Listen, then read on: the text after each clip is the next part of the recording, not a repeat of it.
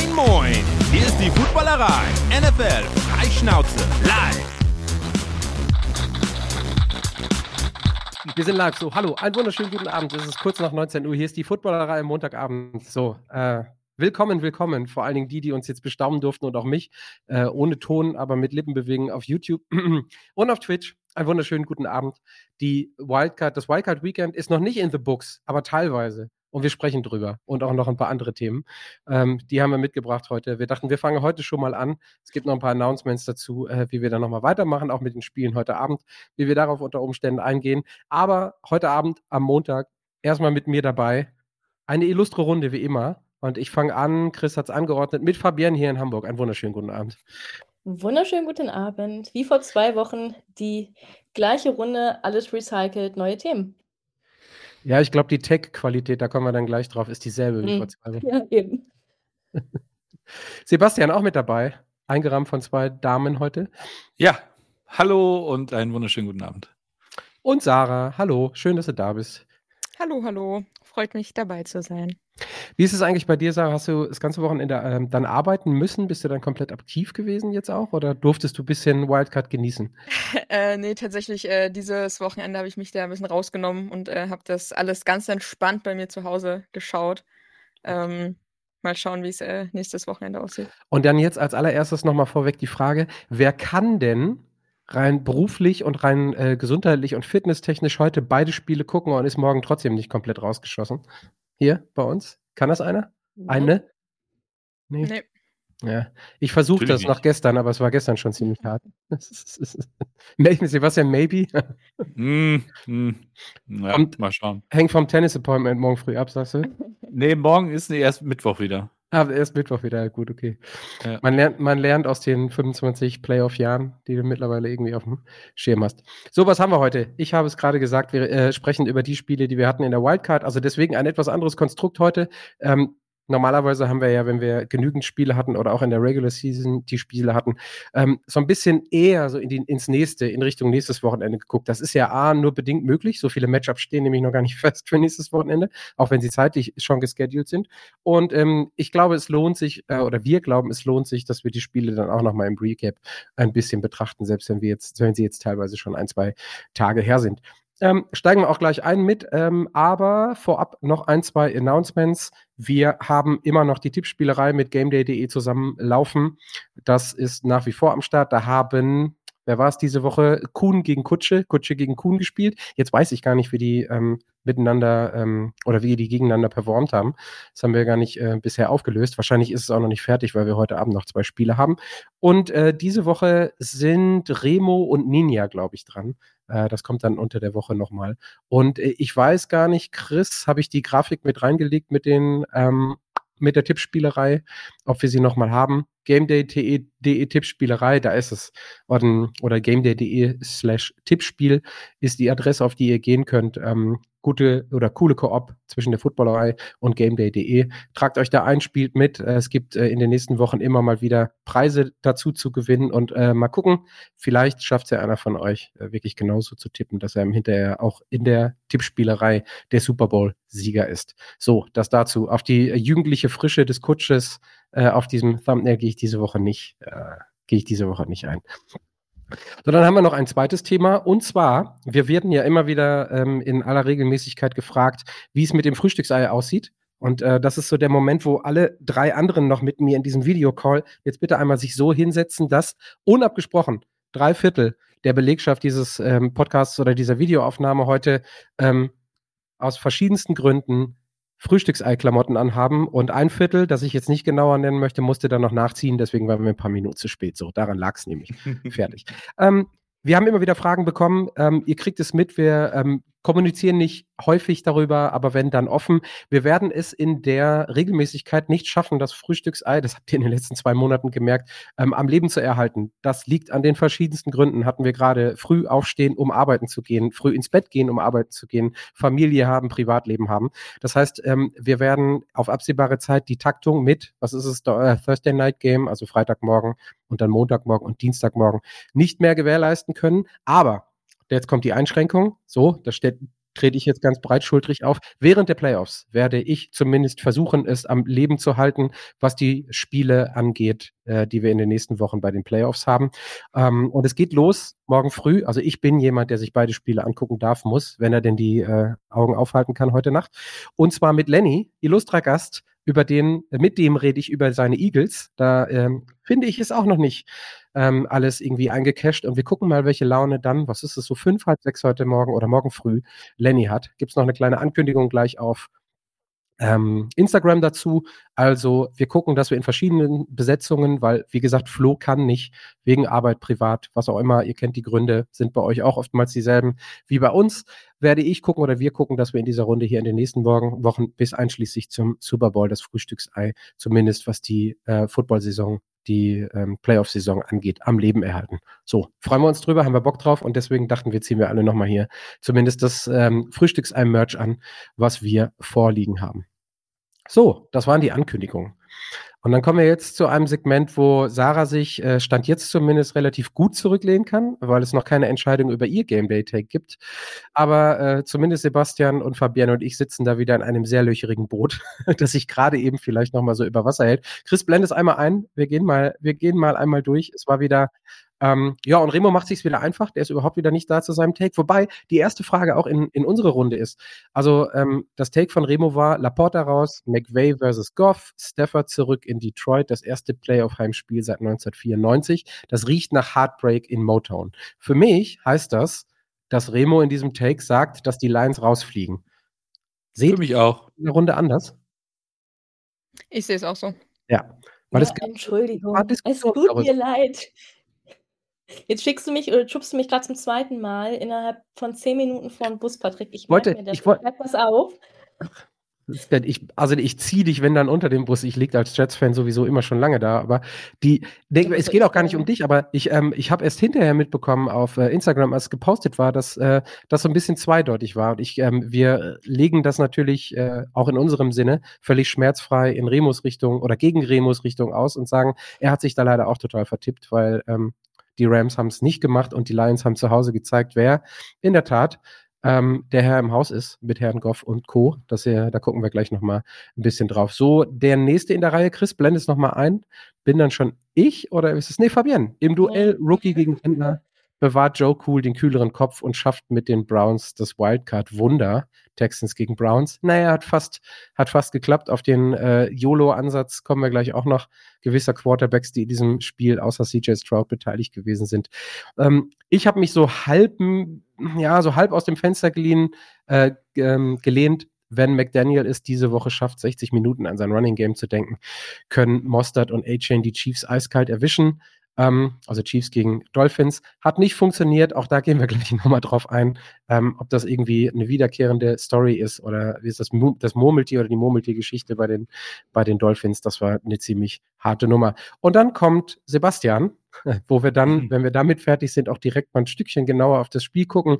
No upset, äh, no upset in Big D. Mike McCarthy's Cowboys überrollen die jungen Packers deutlich und schicken Jordan Love und Co. in die Offseason. So, und da bleiben wir dann direkt mal hängen, weil wir einsteigen. Sebastian, hättest hm? du oder hätte einer von uns gedacht, dass es wirklich so deutlich gegen deinen Take geht?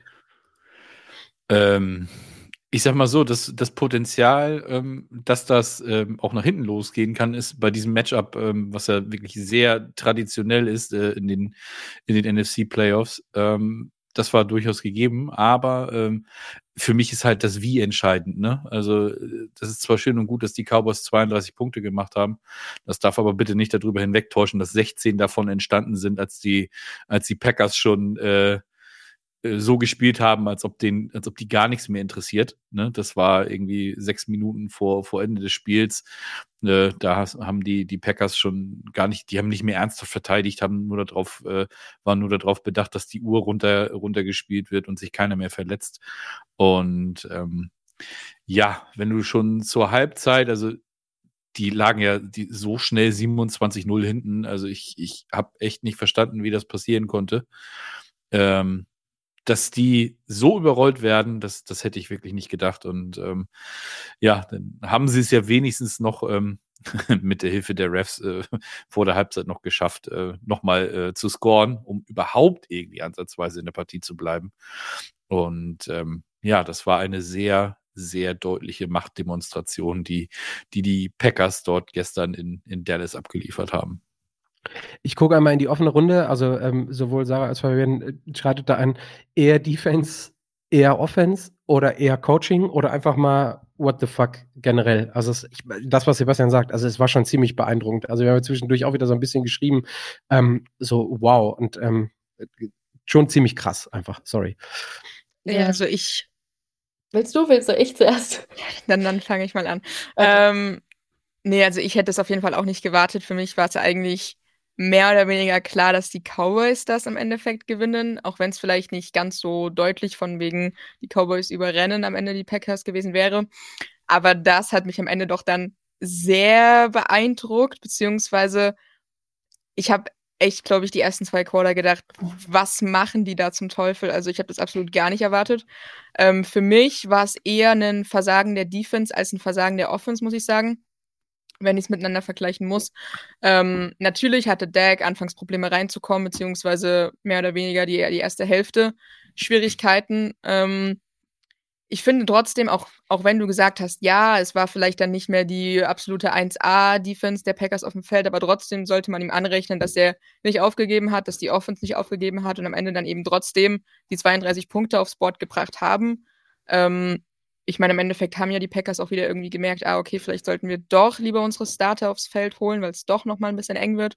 Ähm, ich finde, das sollte man nicht vergessen. Und ich finde, in der zweiten Hälfte hat Dak auch ein eigentlich ganz solides Spiel gespielt. Es darf dir natürlich nicht passieren, dass du zwei Quarter brauchst, um da irgendwie warm zu werden bei einem Playoff-Spiel. Ähm, für mich war aber die Defense das deutlich größere Problem. Also gerade die Secondary war eine Katastrophe, wenn du Zone Coverage spielst und das so spielst, wie die Cowboys das getan haben, dann kannst du es auch einfach direkt sein lassen, mit irgendwelchen DBs zu spielen und blitz einfach mit allen Spielern, die du da irgendwie hast, weil das hätte wahrscheinlich am Ende einen größeren Effekt gehabt, als ähm, dieses, diese Coverage, die die gespielt haben. Also so frei wie teilweise die Right Receiver der Packers waren, habe ich, glaube ich, noch nie freie Spieler gesehen ähm, auf so einem Spielfeld. Also das war absolut krass. Das hätte auch gefotoshoppt werden können oder sein können, wenn du da teilweise Ausschnitte ähm, gesehen hast. Ähm, deshalb natürlich da auch oftmals vielleicht ein bisschen leicht für Love gewesen, ähm, aber trotzdem, was er dafür für eine Show abgezogen hat, also gerade auch so außerhalb der Pocket, da gab es immer wieder Plays, wo ich mir dachte, krass, mit vergleichsweise so wenig Erfahrung in so einem wichtigen Spiel solche Plays abzuliefern, mit so einem krassen Arm. Also Armtalent ist auf jeden Fall vorhanden, Armstärke ist vorhanden. Ähm, für mich im Endeffekt bei den Cowboys das größte Problem, glaube ich, eher die, eher das Coaching-Staff, ähm, beziehungsweise die Defense. Fabian, gehst du da direkt mit? Oder verteilst du auch nochmal? Also wir, wir, wir hangeln uns jetzt ein bisschen an dieser, an dieser Performance oder Nicht-Performance lang, einfach weil es so ja, episch auch in der Höhe und in der Eindeutigkeit war, also auf allen Ebenen. Ähm, also bitte, hau, hau du auch nochmal drauf. Ich, ich fühle so ein bisschen mit, vor allen Dingen Philipp Scheu, guter Bekannter äh, der Sendung, der mit uns auch schon mehrere Zeit verbringen durfte. Ähm, also äh, musste jetzt leider auch einmal durch, Philipp. Ja, das, das tut mir leid, aber äh, ich sag dir auch gleich, Defense oder Offense. Oder, es, es gibt für mich hier kein Oder, hier ist ein Und. Also definitiv, die Cowboys sind überhaupt nicht ins Spiel gekommen, weder offensiv noch defensiv. Und die Packers haben es halt dagegen einfach super locker gemacht. Die haben das runtergespielt ähm, in der Mentalität. Wir haben hier nichts zu verlieren. Niemand hat mit uns hier gerechnet, aber ihr habt alles zu verlieren. Und ja, das haben die Cowboys halt dann eben auch. Und ähm, die Packers waren einfach aus meiner Sicht mit einer super guten Pass Protection auch unterwegs gestern. Ähm, das war so für mich der Gedanke, wo ich mir dachte, hm, hier könnte die eigentliche Gefahr bestehen äh, durch Micah Parsons und Love hat es einfach weggespielt. Also die Pass Protection war super. Love, wie Sarah auch schon sagte, mit einem unfassbar starken Arm. Ähm, der Touchdown von, von Love wird gerade geblitzt, ja. Und er, während, während er eigentlich irgendwie geblitzt wird, wirft er auf, auf Wicks, ähm, wird von, von, also schlägt Gilmore auf der Route und macht einen Touchdown. Also ich weiß nicht, ich kann es Wahnsinn. Das ist, man merkt ja, ich bin so ein bisschen sprachlos, weil ich diese Performance einfach krass finde, die die Packers da gestern abgeliefert haben. äh, habe ich am Samstagabend noch mit, mit Sebastian zusammengesessen und er hat mir vom Take erzählt und ich habe gesagt, nee, ich glaube, die Packers machen das. Also vielleicht hätte ich einfach auf die Packers äh, äh, taken sollen, dann hätte ich jetzt auch mal wieder einen Erfolg zu verzeichnen. Aber nee, das hat einfach vorne und hinten für die Cowboys nicht gepasst. Ähm, das waren offensiv massive Fehler von Dak Prescott, schlechte Reads, die zwei Interceptions, äh, also diese, diese Interception da, pff, grausam. Und der war einfach aus meiner Sicht zu sehr fixiert auf Lamb in der ersten Halbzeit und das hat einfach massiv Probleme gemacht. Und ich weiß nicht, ob ihr das gesehen habt. Ähm, da scheint es nämlich auch Streit und Diskussionen gegeben zu haben zwischen CD Lamb und Dak Prescott. Das muss noch im ersten Quarter, glaube ich, gewesen sein. So ganz rund scheint es also intern da auch nicht äh, gelaufen zu sein gestern. Und wahrscheinlich hat dann das eine zum anderen geführt. Und Coaching ist dann on top eben die nächste Problematik.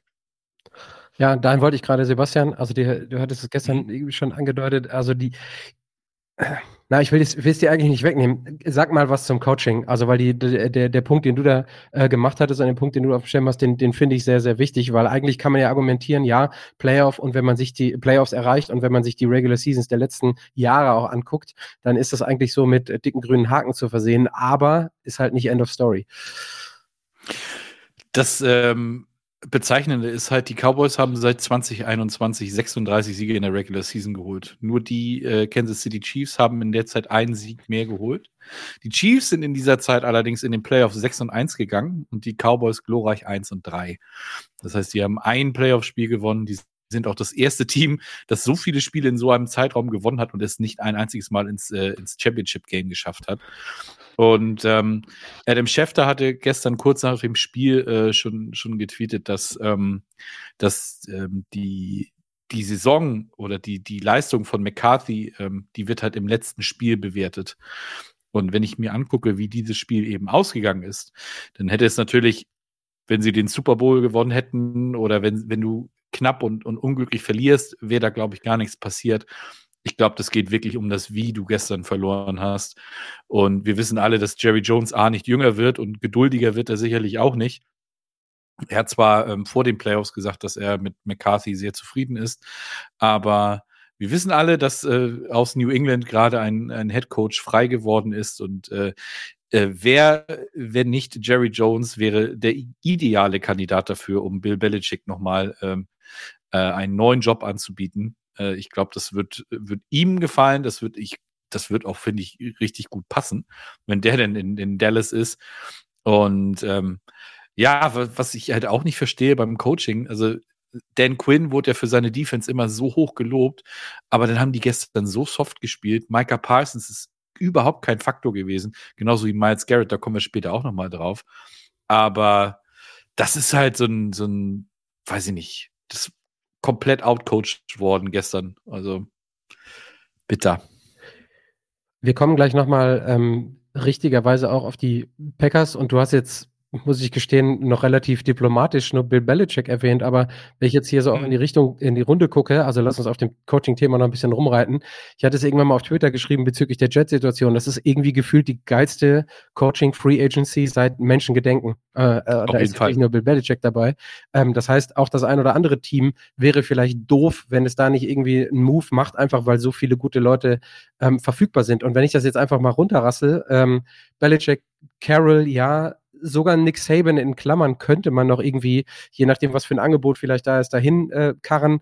Jim Harbour sowieso jemand, der immer dabei ist, aber wer für mich am interessantesten ist, ähm, über den kannst du viele Lieder singen, Sarah, ist äh, Mike Rabel.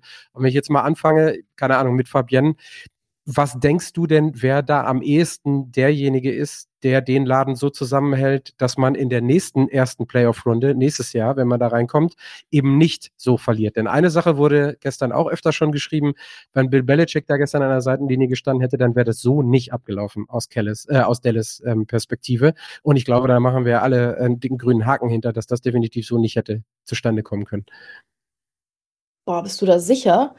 Weiß ich nicht. Also wenn ich mir diese, die Saison der Patriots angucke, dann würde ich das nicht unterschreiben. Ähm, aber ja, ich denke schon, also wenn sieht es nach Belichick aus, den es da irgendwie nach, nach Dallas treiben könnte, obwohl ich meine Zweifel habe im Gegensatz zu Sebastian, ob das funktionieren kann, Belichick und Jerry Jones zusammen, weil ich glaube, der wird sich, der, der, der Jones wird sich die Butter nicht vom Brot nehmen lassen und das gleiche wird Belichick auch nicht tun. Da treffen zwei, glaube ich, sehr harte Charaktere aufeinander und ich sehe nicht, wie das charakterlich zusammenpassen soll.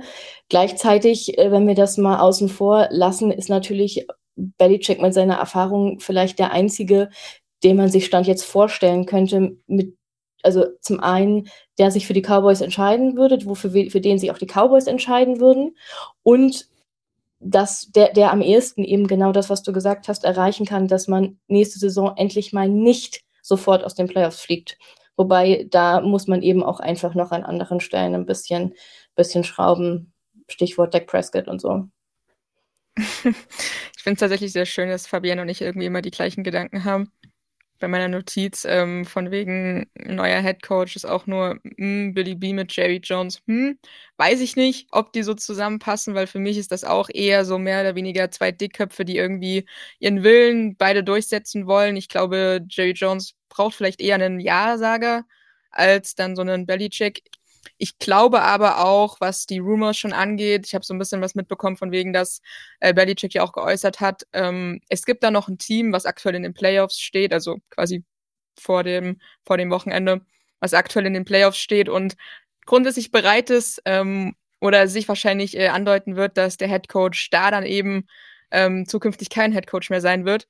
Ähm, da habe ich schon so ein bisschen an die Cowboys gedacht. Okay, wäre eigentlich ein interessanter Fit, auch mit dem Hintergedanken, dass man von Belichick schon mehr oder weniger weiß, dass er eigentlich kein Interesse daran hat, jetzt ein komplettes Rebuild-Team zu führen. Ähm, und deswegen auch die Cowboys einfach für mich der idealste Fit oder was ich zumindest am realistischsten erachte. Also mich würde es im Endeffekt nicht überraschen, wenn er dann wirklich bei, dem, bei den Cowboys landet. Er hat individuell sehr gute Spieler muss auch nicht großartig was im Draft machen. Ich meine, man weiß ja auch, er ist jetzt nicht unbedingt, was man zumindest von den Patriots weiß, der, der beste Head Coach, was ähm, die Draft-Entscheidungen angeht. Ähm, und ich glaube, das ist dann auch gar nicht, gar nicht zwingend nötig. Ähm, letztendlich, auch wenn das für mich wahrscheinlich die realistische, realistischste Situation wäre, glaube ich, der beste Fit wäre am Ende Rabel. Einfach nochmal deutlich jünger, nochmal deutlich mehr Feuer und im Endeffekt bringt er, also er bringt ja so schon einfach Spieler, die individuell gar nicht krass sind, auf so ein besonderes Level. Und wenn er jetzt die Möglichkeit hat, mit wirklich High-Performing-Spielern eigentlich da was auf die Beine zu stellen, dann ist das für mich ein gesetztes Super Bowl-Team. Es, also ist bei mir komplett ähnlich. Also die Rabel ist, äh, ich hatte es jetzt schon mehrere Male gesagt, bei allen Coaching, bei allen Coaching-Positionen immer die erste Antwort. Ja, jetzt sind wir in diesem Jahr unterwegs, dass wir irgendwie zwei, drei danach auch noch gute Antworten haben. Aber ähm, also von wegen Energie auch etwas längerfristiger an der Seitenlinie, glaube ich, ist ein äh, Mike Rabel der Coach, den sich viele Franchises, auch wenn man guckt, wo jetzt die ähm, Stellen offen sind äh, oder offen geworden sind äh, und besetzt werden müssen, äh, dass da auf jeden Fall auch irgendwie Coaching-Personality ein Stück weit fehlt fehlt und das auch das ist, was bei den Cowboys irgendwie in den letzten Jahren oder auch unter McCarthy von Jason Garrett gar nicht zu sprechen, äh, neun Jahre davor, auf jeden Fall definitiv gefehlt hat. Lass uns noch mal eine kleine Abbiegung nehmen, äh, bevor wir dann wohlverdient zu den Packers gehen und äh, zwei, drei Sätze zu Dak Prescott verlieren. Ähm, ich schieße ein bisschen rüber zu Fabian. Äh, let's get you started, Fabian. Hau raus. Ja, also ganz ehrlich, wenn ich jetzt die ganze Saison hat man so gehört, boah, Dak Prescott, der Heilsbringer, so ein toller Quarterback, äh, MVP-Gespräche. Und äh, was ich jetzt den Tag über ähm, in Social Media gelesen habe, tradet Dak Prescott, fürchterlich, unterirdisch, dann sage ich ganz ehrlich, verstehe ich nicht, weil aus meiner Sicht Dak eigentlich ein guter Quarterback ist aber meiner Meinung nach Jahr für Jahr unter dieser Erwartungshaltung, die an ihn gestellt wird, zusammenbricht. Also diese ganze Cowboys-Franchise ist ja auf Erfolg ausgelegt oder auf gewollten Erfolg, sage ich mal. Und ich glaube, dass er das einfach nicht, nicht halten kann, nicht einhalten kann. Das haben wir die Saison über auch gesehen. Ähm, beziehungsweise finde ich das seit mehreren Jahren so, dass konstantes Auftreten im Spiel bei Dak Prescott einfach immer problematisch ist. Der hat Spiele, da macht er Würfe übers Feld, wo ich mir denke, wow, das ist der Football, den ich sehen möchte. Das ist Sport. Und dann hat er Tage wie gestern, da weiß ich nicht, was er auf dem Feld sieht. Vielleicht die Geister, die früher Sam Darnold gesehen hat, ich weiß es nicht, aber da macht er Reads die kann ich nicht verstehen. Dann wirft er irgendwo hin, wo niemand, kein Receiver, niemand steht, außer halt dann eben ein Defensivspieler von den Packers. Und ich verstehe es, ich verstehe es einfach nicht. Und diese Fixierung auf Lamp gestern, die ich ja auch schon, schon erwähnt hatte, die verstehe ich auch nicht. Ja, die haben gut geklickt die Saison über. Das ist ein gutes Team. Aber das war so stark in der ersten Halbzeit gestern, dass das einfach Deck und auch die Cowboys einfach einen Kopf gekostet hat gestern. Patrick, du bist stumm. so. Ich bin auch immer unentschieden bei den ähm, bei Dak Prescott. Jetzt war ich unter, also während der Saison ja ziemlicher Verfechter dafür, dass er irgendwie einen ordentlichen Shot auf MVP hat. Ist ein Regular Season Award, klar. Ich glaube, es wird aber auch in zukünftigen Regular Season einfach deutlich schwieriger, das zu machen, wenn du nicht einen ordentlichen Playoff Run irgendwann mal hingelegt hast und es nachweislich gezeigt hast. Ähm, Sarah, ich gucke noch mal in deine Richtung. Haben wir bei Dak so ein Stück weit das Problem, dass wir vielleicht mit ähm, Kirk Cousins damals hatten bei den Vikings, der jetzt in den letzten eineinhalb, zwei, drei Jahren auch ordentlich irgendwie Bu äh, Boden gut gemacht hat, dass ein solider, nicht nur solider, sondern auch ein Quarterback ist, auf den man sich verlassen kann und äh, das Deck da einfach noch hinkommen muss, weil eins ist in der NFL definitiv unverzeihbar, ein Quarterback, der dich zumindest in die Playoff bringt, durch einen zu ersetzen, der naja, der dich nirgendwo hinbringt. Bei, keine Ahnung, 7 und 10 enden lässt oder bei mal 10 und 7 und dann auch garantiert in der ersten Runde rausfliegt. Also für mich ist es eigentlich keine Option, dass man Deck jetzt irgendwie cuttet, tradet, was auch immer. Also ich finde, man sollte weiterhin, weiterhin an ihm festhalten. Er ist auch nach dem Spiel immer noch ein super Quarterback, ein guter Spieler und ich frage mich Jahr für Jahr, wenn man dann wieder mal so eine Performance sieht von ihm, die irgendwie wichtig ist, was jetzt das Problem ist. Ich finde es von außen vielleicht auch einfach Vielleicht können wir es auch einfach nicht beantworten, weil uns da einfach Informationen fehlen, die man halt eben nur teamintern vielleicht bekommt. Für mich wäre der nächste Schritt wirklich eben der Wechsel des, des Coaching-Staff, des Head Coaches. Und ich kann mir vorstellen, dass es vielleicht auch wirklich daran liegt, dass wenn er einen guten Head Coach hat, ähm, dann vielleicht eben nicht mehr diese Probleme hat, dass es dann, wenn es wichtig ist oder meinetwegen auf die Playoffs bezogen, dass es dann so problematisch wird. Und ich möchte ihn gern mal mit einem anderen Headcoach sehen und dann kann man vielleicht mehr entscheiden. Um die Klappe. Ich finde halt, ja, äh, warte, äh, ja. ich finde halt auch, ähm, nicht nur der Head Coach, ich finde halt auch die, die Offensive Coordinator Wahl, die fand ich jetzt auch nicht so die, die allergeilste, muss ich ganz ehrlich gestehen. Ähm, aber ich glaube halt sowieso, dass, äh, was die Offense angeht, dass äh, lief ja eh fast alles äh, ausschließlich über McCarthy. Aber das, da muss ganz dringend was passieren, weil, also, cutten oder traden auf gar keinen Fall, weil find erstmal was Besseres. Das äh, ist halt auch nicht so einfach, das wissen wir alle. Und ich glaube, wenn, wenn, wenn die Cowboys Deck auf den Markt bringen würden, dann äh, gibt es definitiv das eine oder andere Team, was sofort ja, hier, wir nehmen den sofort gerne. Also das, äh, nee, das, das wäre für mich nicht der richtige Move. Da musst du, musst du definitiv an anderen Schrauben drehen und das ist definitiv, wie, wie wir jetzt schon gesagt haben, der Coaching-Staff, wo du arbeiten musst. Und vor allen Dingen, wenn man mal guckt, die Coaches, die jetzt da sind, äh, egal ob es jetzt Rabel ist oder Belichick und wie gesagt in Erweiterung äh, vielleicht ein Habau oder dann auch noch ein Pete Carroll, je nachdem, ob er sich nochmal breitschlagen lassen würde. Ich glaube, die wären ziemlich froh, so jemanden an der Center stehen zu haben, weil das haben sie in den letzten Jahren in ihren Franchises, wo sie herkommen, nicht gehabt. Also ähm, von daher kann man da, glaube ich, äh, auf jeden Fall einen Haken hintermachen. Lass uns nochmal einmal kurz, äh, ohne lange Erklärung, gucken, weil es mich interessiert. Äh, was denkt ihr denn, wer es am Ende dann jetzt wirklich in Dallas wird? Lass uns davon ausgehen, dass Matt McCarthy zumindest diese Woche ähm, nicht überlegt, äh, überlebt. Ich glaube, da sind wir uns alle einig. Und wer ist dann derjenige, der kommt? Also fangen wir an, Sarah. Hau raus. Billy B. Fabienne? Ja, gehe ich mit. Und dann gibt es Streit. Dann wird es, glaube ich, richtig Stress geben mit Jerry Jones. Das, dafür hole ich mir schon mal Popcorn. Sebastian? Ja, ich bin da langweilig. Ich bin auch bei Bill Belichick, aber wie gesagt, ich hab's, ähm, ich bin halt der Meinung, dass, ähm, dass der, das, das gemeinsame Ziel ähm, und die, die Aussichten auf äh, ne, das, das gelobte Land wieder äh, in Dallas ist. Ähm, ich meine, das ist dann ja auch schon, es ist 30 Jahre her, dass die Cowboys den Super Bowl geholt haben oder 29. Kutscher hat es im, im Boulevard letzte Woche mit, äh, mit Schuhan auch angesprochen.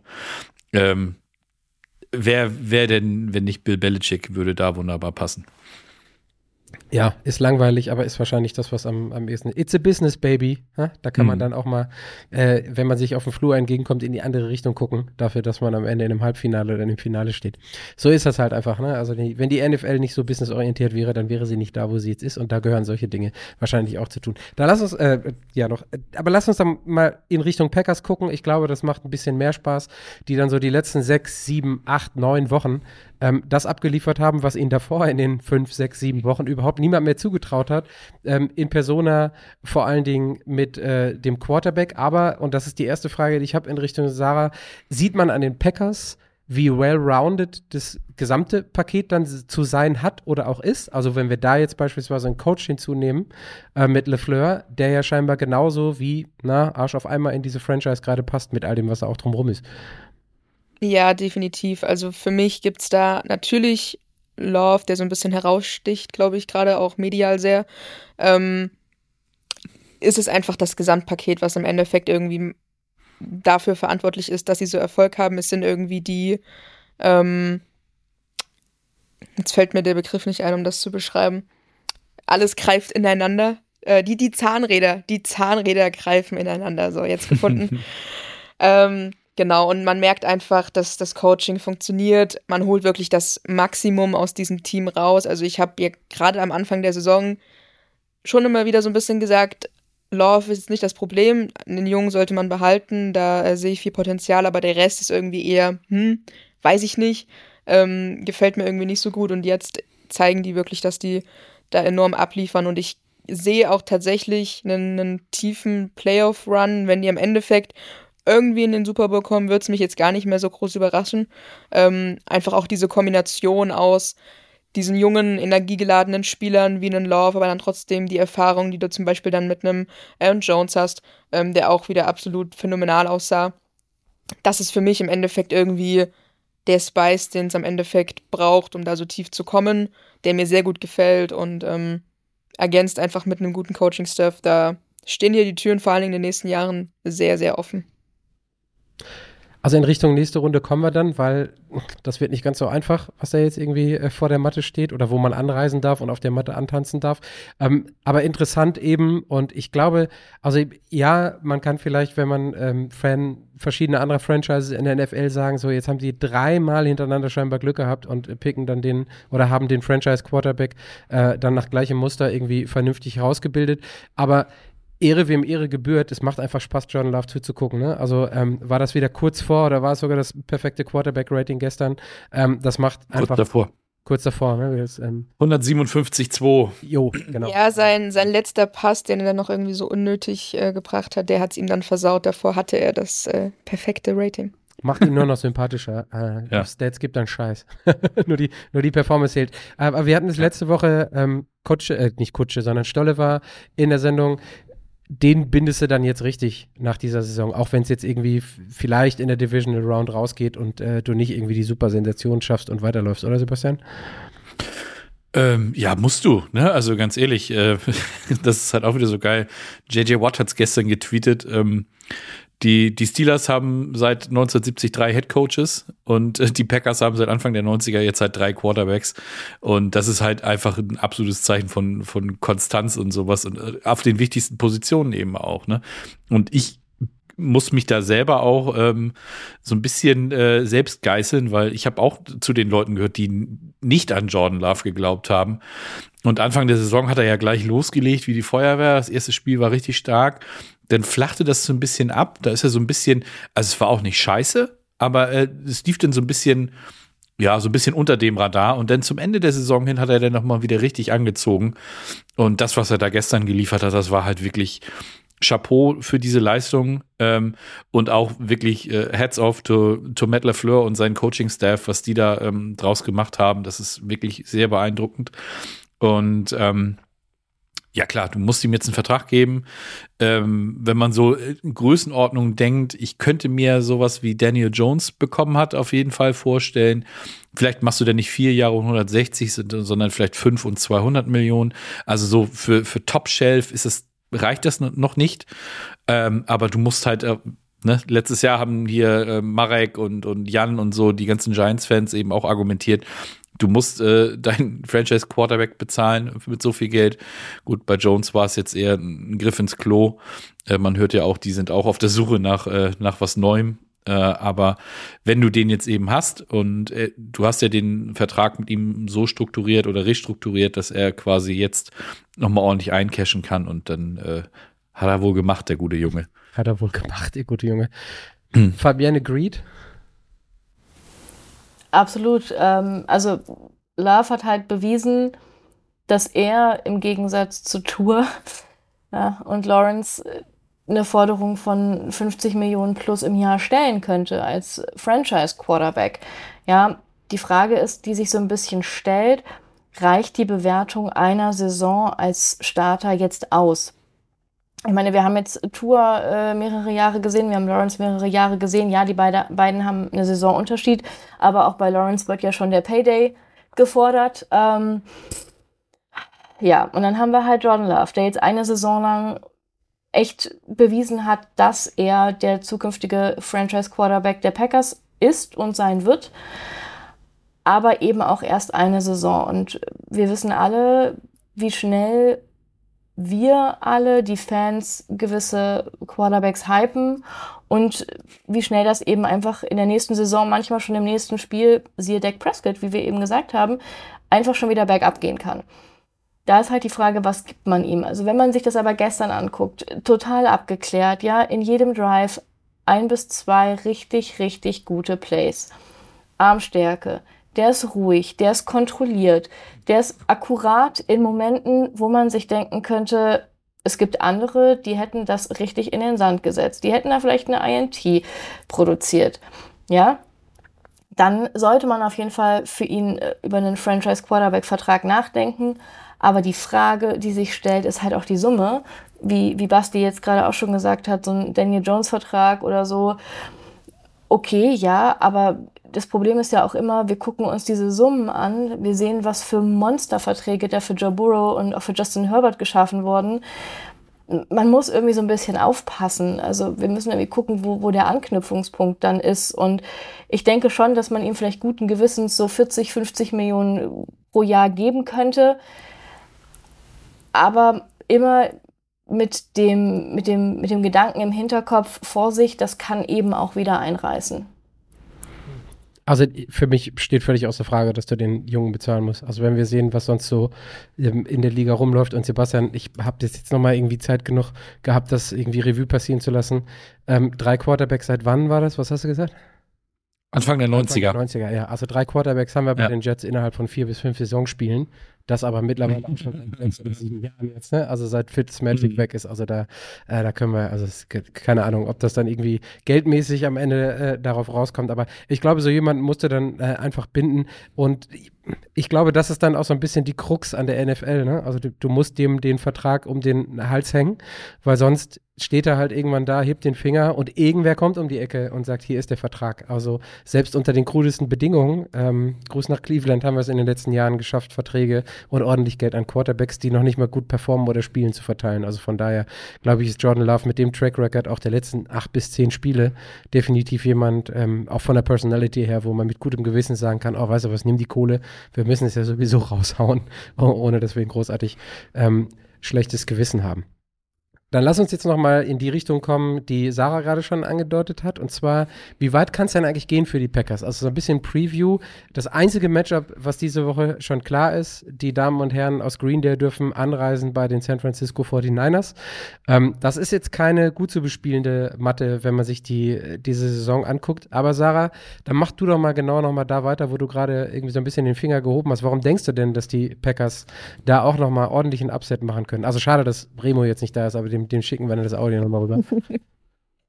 Also, ich glaube jetzt nicht, dass die Packers irgendwie die 49ers überrennen werden oder sowas. Also, das auf jeden Fall nicht. Ähm, aber ich glaube auf jeden Fall, dass das Potenzial ist. Ich glaube, nach der Woche oder nach zumindest jetzt den, den letzten Tagen ist, glaube ich, für uns alle klar, irgendwie alles ist möglich. Ähm, nichts ist wirklich so sicher wie vorher. Für mich wird schwieriger für die Packers bei dem Spiel. Also die 49ers sind meiner Meinung nach auch bevor ich jetzt die Cowboys äh, spielen gesehen habe, das bessere Team, einfach von den individuellen Spielern her ist es dann noch doch noch mal so ein paar Punkte, glaube ich, einfach drüber. Du hast dann einen CMC. Ähm, ja, okay, Purdy ist so eine Sache, kann man sich drüber streiten, aber auch er ähm, ja teilweise mehr oder weniger vielleicht leider aus Cowboys Sicht ähm, bis auf äh, einen Ausrutscher irgendwie eine, eine konstantere Season als so ein Dak Prescott. Ähm, und auch die Defense ist auch überragend bei den 49ers. Also da braucht man sich, glaube ich, nicht drum streiten. Deshalb wird es schwieriger. Ich glaube aber am Ende kommt so ein bisschen drauf an, ob die Packers wieder so ein bisschen überraschen werden, weil ich glaube, sie haben auch viel ausgepackt, was man zuvor noch nicht gesehen hat ähm, während der Saison. Kriegen sie das wieder so hin? Ähm, oder wird im Endeffekt ähm, die Erfahrung hier siegen? Das ist so ein bisschen schwierig zu sagen. Ich würde jetzt mal schon eher auf die 49ers tippen, einfach weil sie für mich das komplettere Team sind mit mehr Erfahrung, mit mehr individueller Stärke. Am Ende aber wäre ich jetzt auch nicht todesüberrascht, wenn Jordan Love einfach wieder ein krasses Spiel raushaut und dann Purdy vielleicht wieder drei Interceptions oder vielleicht auch nur zwei Interceptions wirft und dann war es das auch schon, meiner Meinung nach. Ähm, dann ist es im Endeffekt wieder ein High-Scoring-Game, aber eben dann doch nochmal einen Ticken höher vielleicht für die Packers. Ich glaube, Fabian, ich gucke in deine Richtung. Ich glaube, wir sind uns alle einig, dass es zumindest ein kompetitives Spiel wird. Ne? Da läuft jetzt keiner auf, der als Kanonenfutter von den 40, also zumindest ist das das, was wir irgendwie im Hinterkopf haben nach der Performance jetzt am Wochenende. Ähm, der Point Spread, ich habe gerade mal nachgeguckt, ist trotzdem irgendwie neuneinhalb. Also die, die 49ers sind auf jeden Fall haushoher Favorit, aber ich glaube, auf ein zumindest gutes oder geiles Spiel kann man sich freuen, oder? Ganz ehrlich, ich gebe einfach keine Predictions mehr ab. ich mache das hier nicht mehr. es geht eh nur schief, alle lachen mich aus. ich bin auch nur hier, um alle zu unterhalten. Aber ähm, ja, also aus NFC-Sicht haben wir, glaube ich, ganz klar mit den 49ers das stärkste Team. Die Packers äh, werden da nicht auflaufen können und sagen können, sage ich, stand jetzt, haha, ähm, hallo, hier sind wir und jetzt servieren wir euch richtig. Ich glaube, es wird ein sehr, sehr enges Spiel, vor allem wenn alle fit sind, wenn CMC mit seiner, was hat er, glaube ich, eine Zerrung gehabt, wieder fit ist und da äh, performen kann.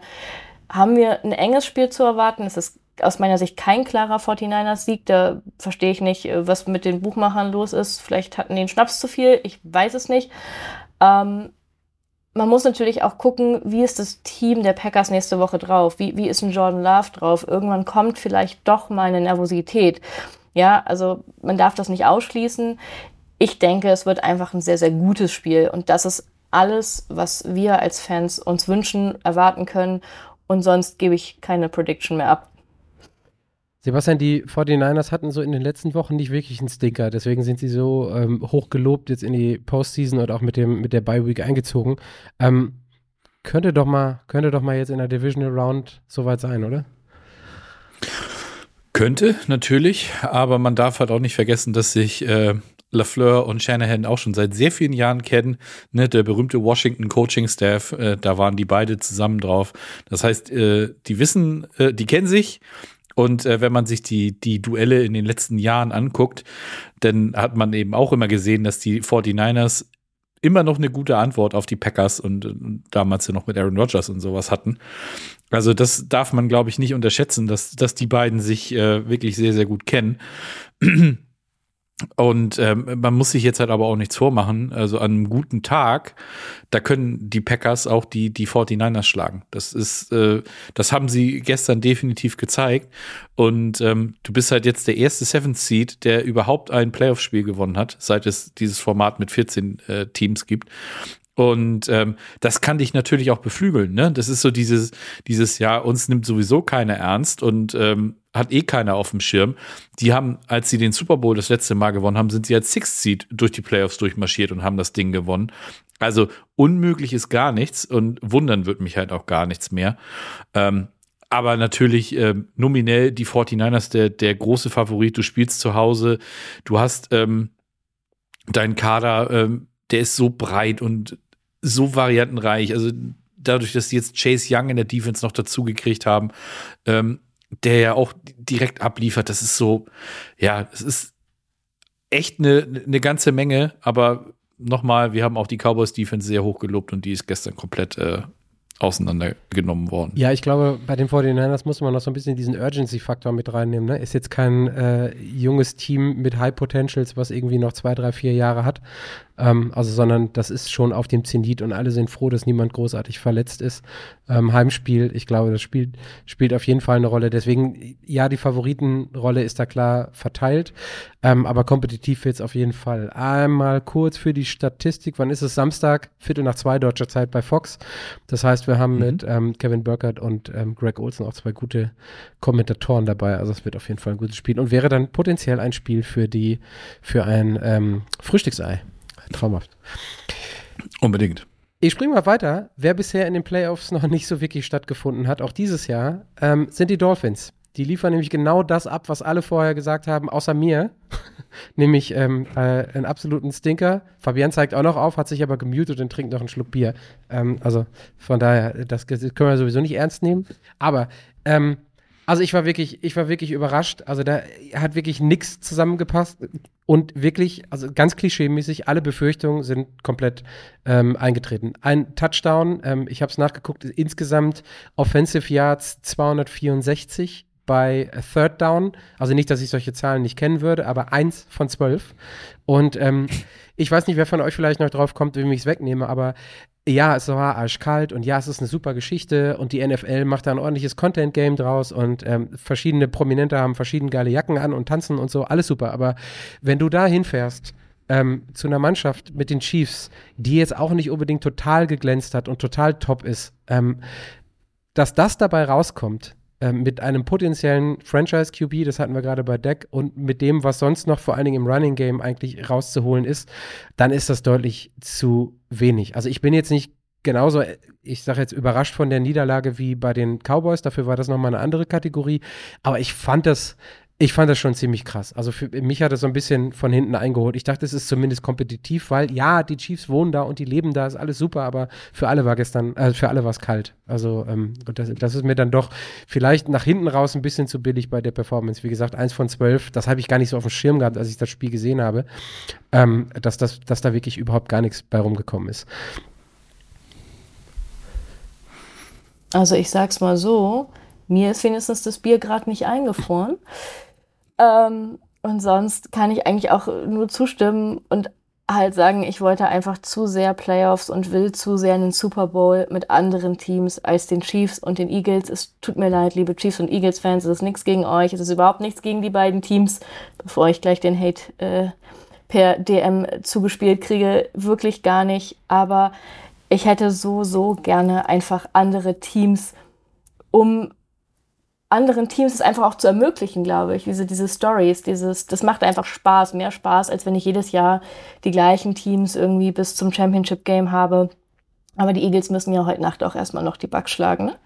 Ja, das ist so, eine, so ein Nachtrag noch zu, zu dem Cowboys-Spiel. Das ist das Angenehme gestern gewesen. Ich glaube, Sebastian Diaz hat es geschrieben, dass es aus der Eagles Twitter-Corner ziemlich ruhig war während dieses Spiels, weil die nämlich heute Nacht auf jeden Fall noch einen ordentlichen, äh, ordentlichen Brocken haben. Sag, ich will noch mal einmal aufs Wetter kommen. Genau. Also ja, hart und tough und so und die Bilder und wie gesagt, das, das Spiel bei den Bills wurde sogar verschoben. Also es sah ja aus wie von einem Planeten irgendwie, der unbewohnbar war. Aber ähm, ist das der Wettervorteil der Chiefs? Ähm, oder ist das, also sind das andere Faktoren? Also Defense ja, Offense bisher so eher mehr bis mittelmäßig? Also ich verstehe auf jeden Fall, dass Wetter irgendwie Einfluss darauf hat, wie du vielleicht spielst oder ob du jetzt die 120 Prozent rausholen kannst oder vielleicht nur die 95 Prozent. Ähm, Im Endeffekt aber, wie du sagst, betrifft es beide Teams. Auch die Chiefs äh, mussten mit dem Wetter spielen. Auch Patrick Mahomes hat seinen Helm da irgendwie gecrashed, ob es am Wetter lag oder nicht. Nee, selbst Travis Kelsey hat sich alle Mühe gegeben, viele Bälle zu fangen. Das war ja, so einfach. und auch ja, und auch das hat er geschafft. Deshalb ähm, ich glaube, im Endeffekt äh, darf man das nicht darauf schieben, dass äh, die Dolphins jetzt verloren haben, weil es irgendwie besonders kalt war. Ähm, das ist auch für die NFL, glaube ich, kein Thema. Also, das jetzt irgendwie ein Spiel zu verschieben, weil es irgendwie zu kalt für irgendwelche Spieler ist. Ähm, ich finde am Ende sehr beeindruckend, was die Chiefs Offense da hingelegt hat. Also, das hätte ich äh, nicht erwartet, auch wenn es am Endeffekt eher die Defense war, die für mich da das Spiel vielleicht äh, mehr oder weniger entschieden hat für die Chiefs.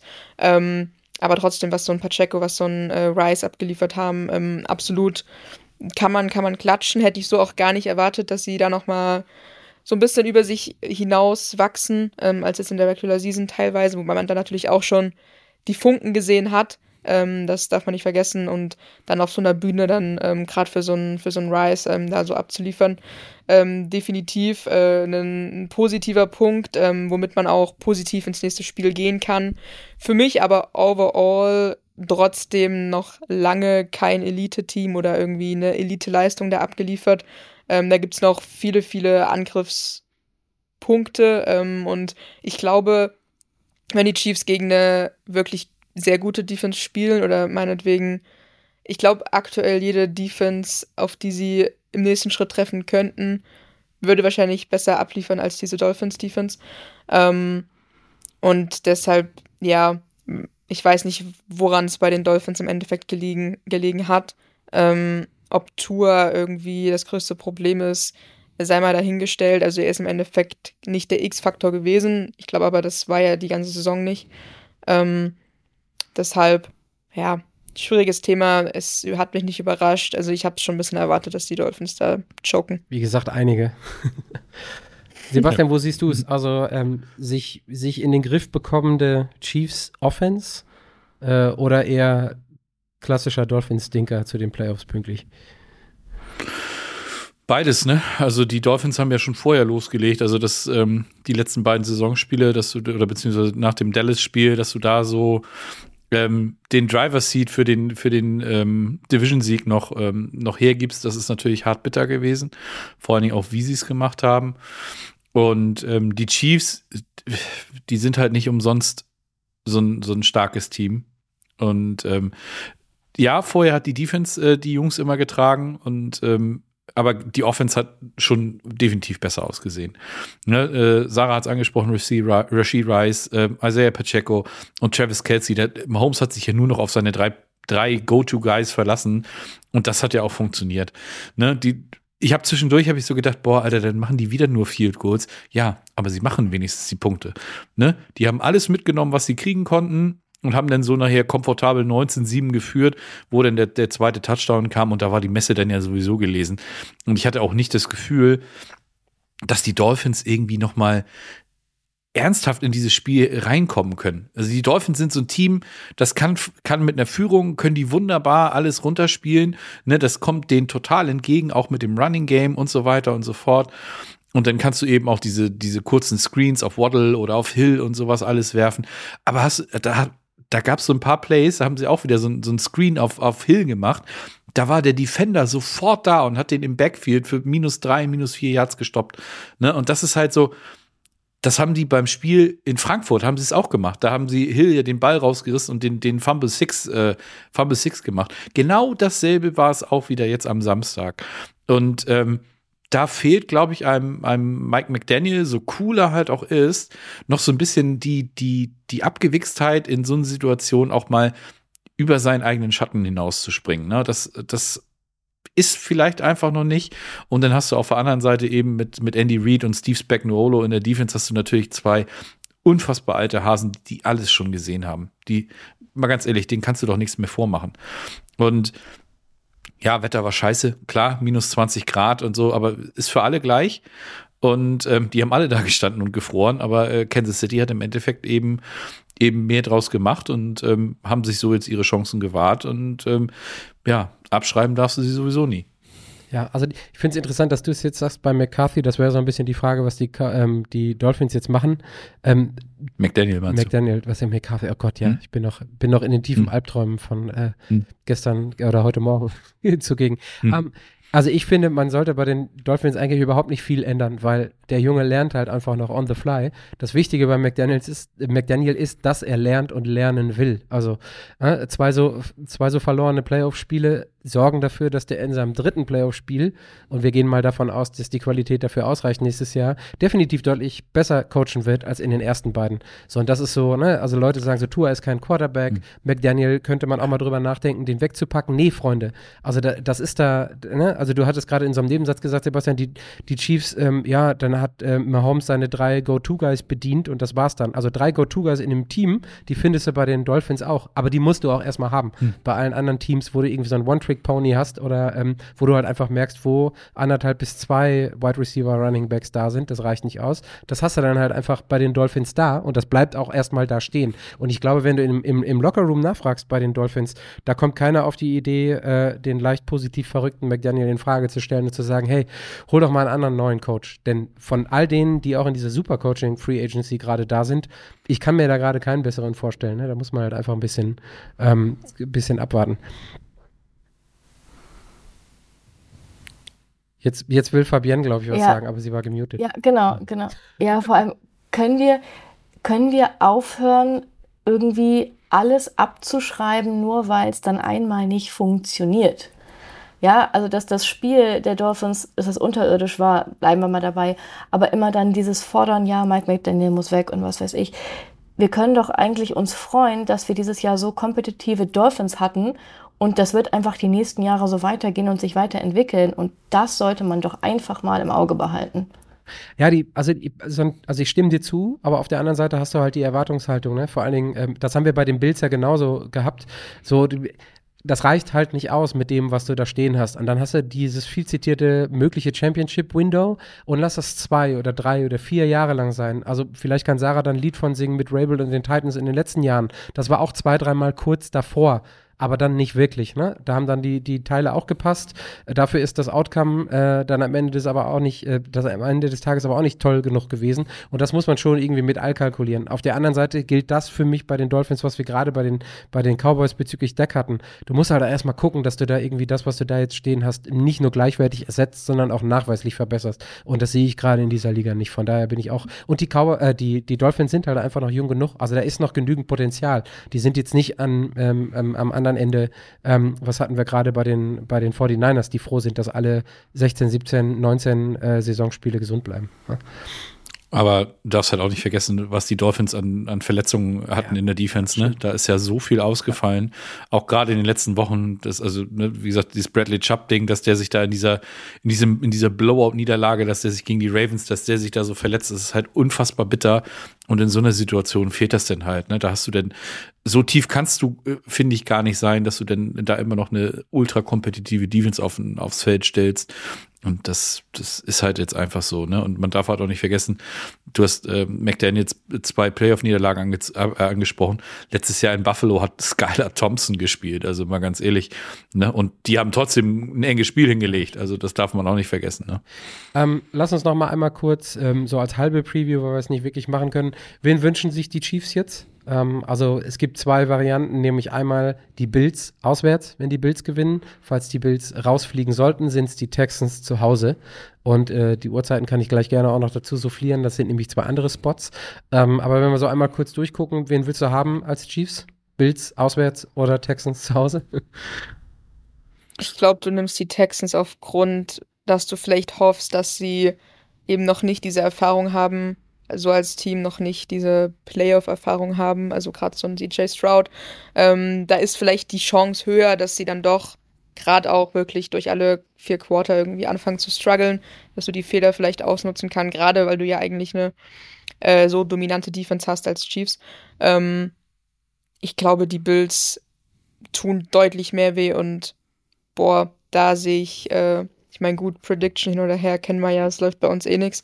Ähm, Ah, ist vor allen Dingen Aber mittlerweile eine Rivalry, die in den letzten zwei, drei Jahren nicht an Fahrt aufgenommen hat, ne? Unabhängig von unseren Takes jetzt. ja, das, das sowieso. Und ich glaube, da war es, also es ist jedes Mal irgendwie, habe ich das Gefühl, super knapp und irgendwie im Endeffekt kann es für beide was werden. Deshalb mit dem aktuellen Stand oder das aktuelle Level der Chiefs so schlecht wie gefühlt zumindest schon seit Jahren nicht mehr, willst du ja die Texans haben und nicht die Zähne an den Bills ausbeißen müssen. Sebastian? Klar. Vor allen Dingen Heimspiel, ne? Also ist ja auch immer noch so ein Faktor. Äh, unter Patrick Mahomes äh, kennen die das ja nicht mit Auswärtsspielen und sowas alles in den Playoffs. Also da möchtest du natürlich schon äh, sehen, dass du da den vermeintlich einfacheren Gegner und einfacheren Weg gehen kannst. Ähm, von daher, es ist, aber im Endeffekt ist vollkommen Banane, du musst eh jeden schlagen. Also ich habe gerade keine drei Euro hier, aber äh, Ja, die, sind, die hast du dir verdient, die drei Euro denken. auf jeden Fall. Hm. Ja. Fabian, schlägst du da rein in die Kerbe? Also erstmal nächstes Bier geht auf Sebastian, die drei Euro kann er sich sparen. Er zahlt einfach die nächste Runde, wenn wir uns alle wieder treffen. ich habe aber schon bunte Düte bezahlt am Samstag. So, kommen wir zurück. Ähm, ich bin der Meinung, es kommt auf die Stärke der Bills an. Also wenn wir uns das, wir werden das heute Nacht sehen und ich glaube, davon kann man so ein bisschen ab, abhängig machen, was die sich wünschen. Aber natürlich würde ich mich äh, eigentlich vor allem Sebastian anschließen. Du willst zu Hause spielen, du willst im Arrowhead spielen, du willst deine Fans, du willst die Lautstärke. Was du aber natürlich nicht vergessen darfst, Bills Fans sind reisefreudig und ähm, haben mit Sicherheit auch Bock auf ein Takeover. Ähm, ach nee, stimmt nicht, dann spielen sie ja bei den Bills, ne? Ja, das nichts getakeover. Dann, dann wird's, Also, da dann wird nichts getakeover, sein. stimmt. Also vor allen Dingen die, die, die, die so in den letzten vier, fünf Jahren groß geworden sind, äh, mit so zwei Super Bowls und nur Halbfinals, die auf einmal die Frage stellen, wie? Playoff-Spiele können auch auswärts sein? Nee. Da muss ich woanders hin.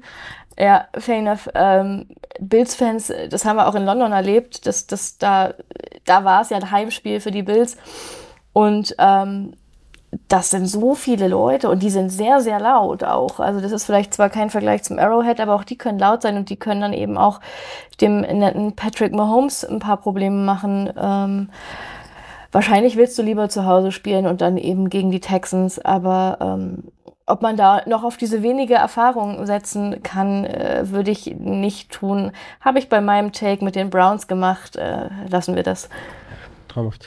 Ich freue mich dann auf den Oberkörperfrei-Battle in den jeweils ersten Reihen der, im Fußball würde man sagen, Ultragruppierung, irgendwie über das ganze Stadion verteilt. Gab es ja auch das ein oder andere Bilds-Video jetzt beim Schnee wegschaufeln, war ja auch ganz witzig. Fabian, wir machen mal einen Cut hinter das Spiel. Du darfst direkt weitermachen.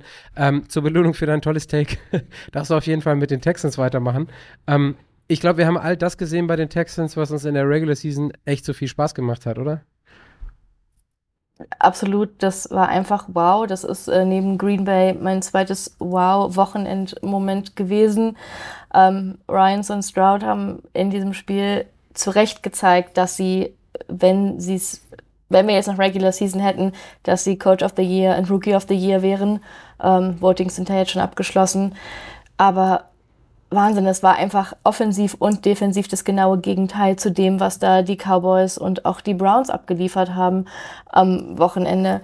Ja, wenn man sich das, wenn man sich das anguckt, Stroud jetzt als, als jüngster Rookie äh, mit einem Playoff-Sieg und das so krass abgebrüht. Ja, also es war ja nicht mal, dass man sagt, die haben jetzt mit einem Field Goal gewonnen, okay, war knapp. Das war eindeutig. Ja, das war auch eine verdammte Demütigung für die Browns.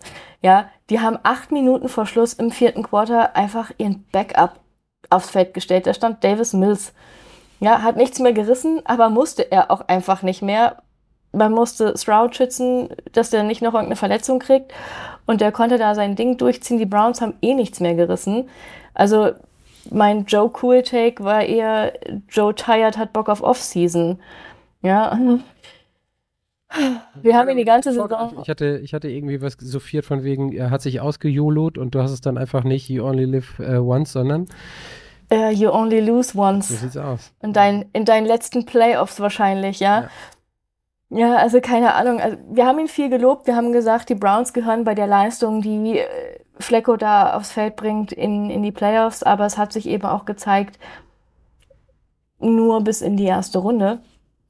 Ein Touchdown bei zwei Interceptions. Und diese zwei Interceptions äh, waren so, dass man einfach nur da saß und Fragezeichen über dem Kopf hatte, weil auch da gilt, wen hast du gesehen? Die, bei der ersten Interception weiß ich nicht, ob er eigentlich out of bounds werfen wollte, den Ball einfach nur weghauen wollte und dann aber einfach zu weit ins Feld geworfen hat. Und bei der zweiten Interception einfach direkt in die Arme.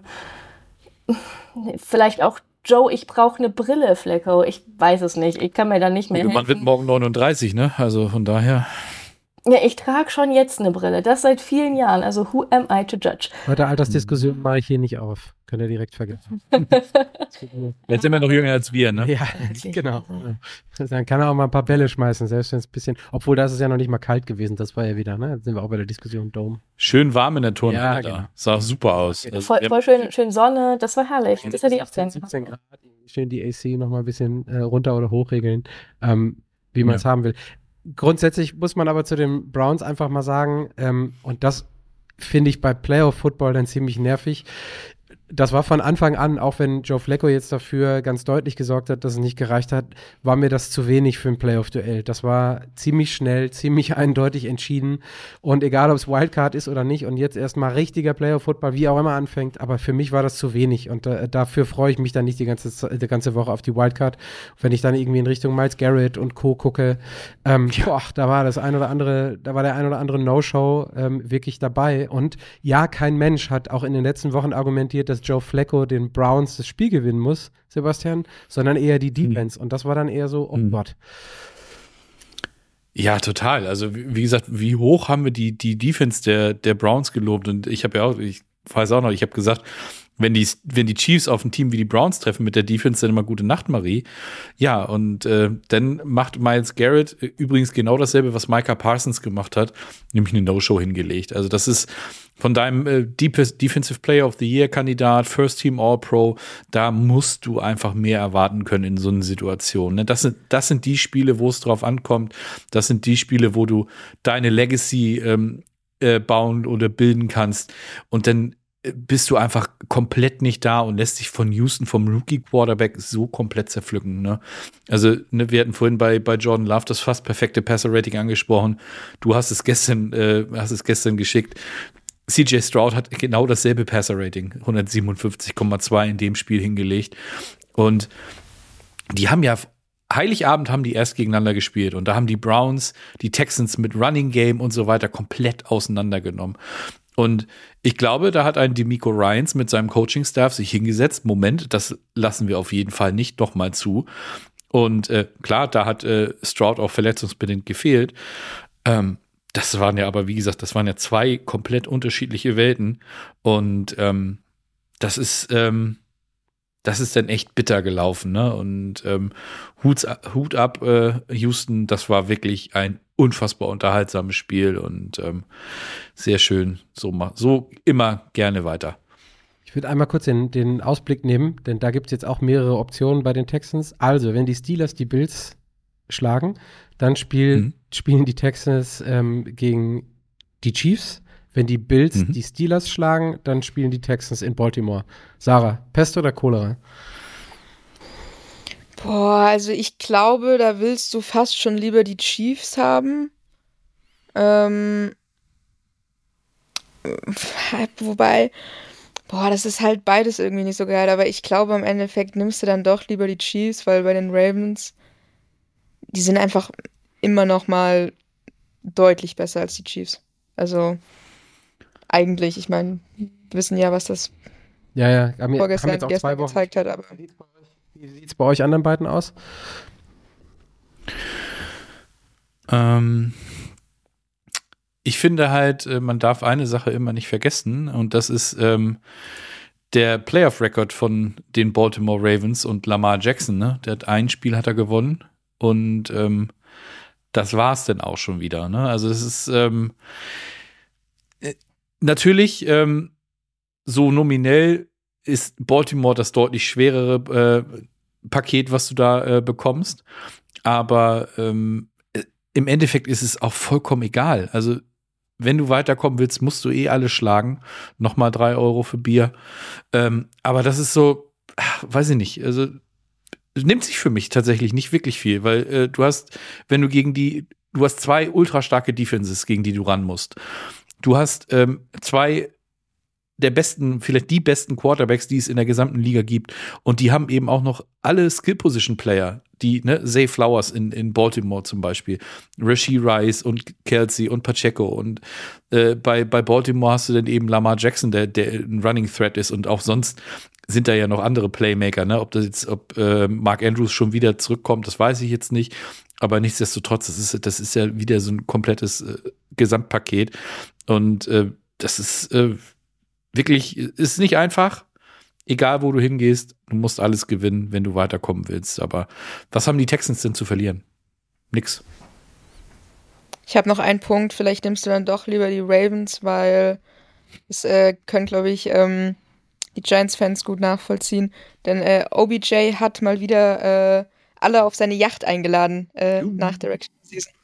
Uh. Ist die mittlerweile größer als dieses kleine Ding, was er damals hatte? Ich weiß es nicht, aber Den Effekt hat es vielleicht noch. Gib, Patrick, hast du eine Yacht? Erstmal fragen, hast du eine Yacht? also, also Bade, Das wollte keiner Gummiboot. wissen. Jemand wollte wissen, ja. Badewannengröße. Also wenn ich jetzt hier, ich sitze im Wohnzimmer, also die, hier stehen die zwei Duplo-Yachten von meiner Tochter rum. Also das definitiv. Ja. Okay, das zählt. Das Da zählt als Yacht, ist Da okay. ich die bezahlt habe, zumindest die beiden hier, Bist du Bootsbesitzer? klemme ich da so eine ich- kleine Kajüte irgendwie unter Deck, wenn die kurze da irgendwie. Eigentümer. Ja, absolut, genau. Ich stehe steh in den Papieren, ich stehe in den Papieren drin. Also bevor wir, bevor wir von dem Spiel jetzt komplett weggehen, kann ich es mir nicht verkneifen, äh, uns einmal dazu zu zwingen, in die Browns-Ecke zu gucken. Also, auf QB ist Joe Flacco nicht die Antwort, sorry. Ähm, wir haben mit Stefanski jemanden gehabt, der zu Recht in der Coach of the Year-Diskussion gewesen ist, weil es mit vier Quarterbacks geschafft hat, dieses Team echt wirklich in die Playoffs zu hieven. Ähm, in einer Division, die alles andere als leicht war, haben wir jetzt auch genügend gehabt. Ähm, aber also wa- was ist da so der Ausblick? Also Trust in, ähm, in, in Stefanski und Co. auch bezüglich des Quarterbacks, der da irgendwie oben drüber noch hängt mit dem dicken Vertrag. Aber also es fühlt sich halt einfach nicht gut an ähm, für die Browns, weil sie, ich glaube, jetzt sich eher damit beschäftigen müssen, als sie es, oder ein, zwei Wochen eher beschäftigen müssen, als sie es sich erträumt haben, wenn man auf die nächsten Playoff-Runden guckt. Das ist so von jetzt auf gleich ein ganz, ganz jähes Ende. Und wer weiß, wann und wie es weitergeht. Was hast du denn für eine Wahl? Also, du hast keine Wahl. Du hast halt einen Deshaun Watson mit einem Monstervertrag da sitzen. Den hast, das hast du dir selber ausgesucht. Das ist selbstgewähltes Leid. Das hast du dir selber ans Bein gebunden. Du musst Watson behalten und du musst ihn, wenn er wieder fit ist, auch aufs Feld stellen. Weil, ich weiß nicht, also wenn ich mir überlege, mein Chef setzt mich nur noch ins Büro, um Kaffee zu kochen, dann wird das für den ganz schön teuer. Und genauso ist es eben auch in der NFL. Du musst Watson behalten und aufs Feld stellen. Und du kannst ihn auch nicht entlassen, weil das Dead Cap einfach so monströs wäre. Das geht nicht. Was man halt nachdenken könnte, wäre halt Flecko als Backup-Quarterback irgendwie zu behalten. Ich meine, es ist ja nicht so, dass der komplett versagt hat. Der hat halt seine Interception-Momente, aber der macht eben auch, auch viele Yards und der haut auch Dinger raus, dass man sich denkt, boah. Und wir können es auch nicht nur auf Flecko abstellen. Die Offense der Browns war jetzt auch nicht so großartig. Ja, also eigentlich Trust in Stefanski und der wird da schon, schon nächste Saison wieder zaubern. Und wenn ein Watson eben dann nicht abliefert, Klammer auf, was sich viele mit Sicherheit wünschen werden, Klammer zu, kannst du Flecko halt wieder aufs Feld stellen. Und das dann eben auch begründet. Wie hoch sehen wir die Wahrscheinlichkeit an? Ich lasse jetzt mal die Spitzen weg gegen, gegen, ähm, gegen Watson. Das haben wir jetzt auch oft genug gehabt. Also deswegen danke, Fabian, dass du das einfach mal von der rein footballerisch-ökonomischen Seite ausgesprochen hast. Also da bin ich meistens immer noch nicht bereit für, gebe ich ganz offen und ehrlich zu. Aber ähm, das, was wir, wenn er gespielt hat, diese Saison gesehen haben, meiner Meinung nach war bei Watson nicht so, dass ich weiß, dass das definitiv, egal für welchen Preis, egal zu welchen anderen Kollateral-Damage-Kosten, ob das die Antwort ist in dem Team. Sorry, oder? Also hat das, ich gucke in Richtung Sebastian oder Sarah, hat die Leistung ausgereicht, um zu sagen, hey, wenn der wieder fit ist, dann wissen wir, dass wir, keine Ahnung, 11 und 6, vielleicht sogar mal 12 und 5 gehen. Stefanski hat ja schon gesagt, dass ähm, Deshaun Watson der, der Starter ist, ähm, going into the Offseason und ähm, alles weiter. Du, du kannst ja gar nichts anderes machen. Du hast, was willst du denn machen? Du, du hast äh, die, die Suppe selbst eingebrockt, indem du ihm diesen Vertrag gegeben hast. Und ähm, du hast dir da ja auch offensichtlich was bei gedacht, hast aber auf ein komplett anderes Pferd gesetzt als das, was du jetzt bekommen hast. Und ähm, was äh, da finde ich ganz wichtig ist, das haben, hat diese Saison eben gezeigt, du musst auch einen vernünftigen Backup haben, weil ähm, Deshaun Watson, ob der noch mal eine Saison durchspielt, gut, das haben wir über Lamar auch gesagt, der hat es jetzt dieses Jahr auch geschafft und äh, auch Tua hat die Saison komplett durchgespielt. Aber das sind so Sachen, äh, sicher dich lieber ab, ähm, weil, äh, wie gesagt, du hast ja gesehen, was dabei sonst rauskommt. Dann gucken wir jetzt nochmal abschließend auf ein Spiel, was, also das Matchup der Matchups, glaube ich, habe irgendwann zwischendurch geschrieben, weil es schon allein aufgrund dessen ähm, vorher genügend Stories ähm, geliefert hat. Und ich weiß nicht, ob ihr es gesehen habt, diese Fotos von der Stafford Family in den Rams-Klamotten. Also ich wusste nicht, dass er neben seiner Frau noch, was sind es, drei oder vier Töchter hatte? Ich glaube drei. Ne? Drei? Ja. Ja, drei und ein Junge. Ach so, ein Junge hat er doch. Da stand ein kleiner süßer Boy, der aussieht wie Matthew Stafford. Wahnsinn. Okay, ja, Mhm. okay. Ich dachte, es wären, ich dachte, es wären nur Ladies und dann läuft er dann nochmal zur Seitenlinie und alle so in, in Rams gehe und so und äh, ja, ich, also ich fand während des Spiels, also könnt ihr auch gerne mal sagen, ich fand während des Spiels ging es noch viel mehr um die Matchups, weil man dann nämlich auch gesehen hat, dass, ähm, und da würde ich so ein bisschen hin, auch wenn sie hinterher verloren haben, ähm, man doch merkt, oder ich finde gemerkt zu haben, dass McVay ein vernünftiger Coach ist und dann auch sich zumindest eine Playoff-Runde dieses Jahr verdient hat, selbst wenn es da jetzt nicht gereicht hat. Also ähm, auch da kann man wieder, ich gucke so ein bisschen Richtung Sebastian, ich glaube, du hattest das vorher gleich oder wirst es gleich haben. Ich, ich finde, man hat, das sind auch zwei Coaches, die so auf Augenhöhe mit verschiedenen Mitteln, ähm, zumindest visiblen Mitteln, aber auf Augenhöhe miteinander betteln können. Und dann hast du eben Goff und Stafford äh, und dann hast du irgendwie die Lions mit dem Gepäck, was sie jetzt seit Jahrzehnten hinten drauf haben. Gruß an Remus Take. Ähm, aber also von daher fand ich das Matchup, selbst wenn die Rams, die ich eher gesehen hätte, dies gewinnen, verloren haben, ähm, fand ich das doch schon ziemlich kompetitiv und ziemlich gute Werbung für ein Wildcard-Weekend, muss ich gestehen. Jetzt weiß ich nicht, wer Auf einspringen jeden soll, Fall. Sebastian, ja. Ja, auf jeden Fall. Also gerade so die erste Halbzeit, das ging ja hin und her und da konntest du ja, da konntest du ja gar nicht weggucken. Also das, wie gesagt, das war ja wirklich, wirklich unfassbar unterhaltsam. Ähm, in der zweiten Halbzeit sah es dann wieder so ein bisschen anders aus. Da Detroit so ein bisschen den, den Fuß vom Gas genommen. Warum, habe ich nicht so ganz verstanden. Also das musst du einfach, äh, weiß ich nicht, ein bisschen anders machen. Ähm, was sie halt natürlich gut gemacht haben, du warst dreimal in der Red Zone und bist jeweils mit dem Touchdown rausgegangen. Die Rams auch dreimal in der Red Zone immer nur ein Field Goal mitgenommen. Und das ist dann im Endeffekt auch das, was, was dir hinten raus gefehlt hat. Und was dir auch hinten raus gefehlt hat, waren die scheiß Timeouts, die Sean McVay wieder ähm, rausgeschleudert hat, als ob Winterschlussverkauf ist. Also das ist so, ich verstehe nicht, was, was sein Problem ist mit diesen Timeouts. Also es ist, das ist ja nicht das erste Mal, dass es passiert ist, dass, dass sie dadurch ein Spiel verloren haben. Ich glaube, gegen die Steelers war es auch, wo er, ähm, ich sag mal, ohne Not, in Anführungs äh, Anführungszeichen, äh, früh die Timeouts genommen hat und die hinten raus dann einfach gefehlt haben, dass du die Uhr nicht mehr anhalten konntest. Also da, das ist so, da ist er, glaube ich, auch wieder so ein bisschen too smart for his own good oder sowas. Denn, weiß ich nicht, dann nimmst du vielleicht einfach mal so ein blödes Delay of Game, wenn du das nicht hinkriegst, deinen Play-Call innerhalb der, der 40 oder 25 Sekunden reinzukriegen. Aber das ist so, das ist doch unfassbar ärgerlich, weil das, das war doch ein Spiel, so cool es auch war und so cool die Story auch ist für, für Detroit. Das erste Mal seit 92 ähm, Playoff-Spiel gewonnen. Das erste Mal, oder seit, ja, seit 92, glaube ich, ne? Heim, Heim, Und- Heimspiel-Playoff, ja, genau. Ja. Genau. Und ähm, das ist halt einfach, ja, und dann auf der anderen Seite hast du Dan Campbell, der dann eben auch am Schluss auch noch die Eier hat, den Ball so Am Amon Ra werfen zu lassen. Das ist halt auch wieder so, ja, ne, ist mir doch egal. Und äh, ich weiß noch, vor dem letzten Drive oder vor einem Drive hat, ähm, da waren die, da waren die Rams gerade rangekommen auf den einen Punkt und da sagten hier Tarico und, und Collinsworth in der Übertragung auch, also wenn die, die Lions jetzt einen Touchdown machen, dann weiß man sowieso, dass die für zwei gehen. Was ja auch vollkommen richtig gewesen wäre in der Situation. Aber bei, bei Dan Campbell weißt du halt auch wirklich, der macht das.